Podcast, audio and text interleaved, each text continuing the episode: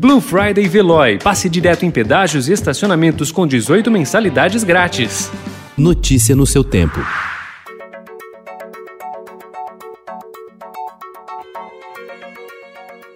Olá, seja bem-vindo. Hoje é quarta-feira, 18 de novembro de 2020. Eu sou Gustavo Toledo, ao meu lado, Alessandra Romano. E estes são os principais destaques do jornal Estado de São Paulo.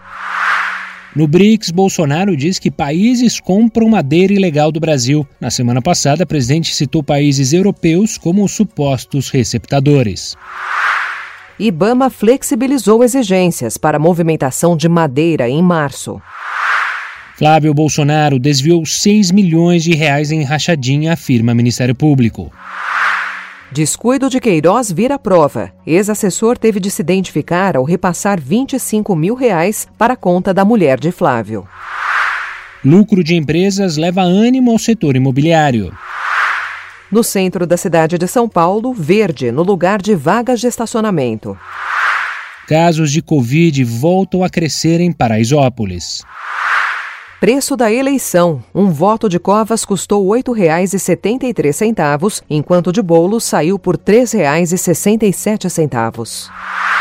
Tragédia num paraíso do Nordeste. Um casal e um bebê morreram soterrados ontem após um trecho de falésia desmoronar sobre eles na Praia da Pipa, no Rio Grande do Norte. Donald Trump tira soldados do Afeganistão e do Iraque.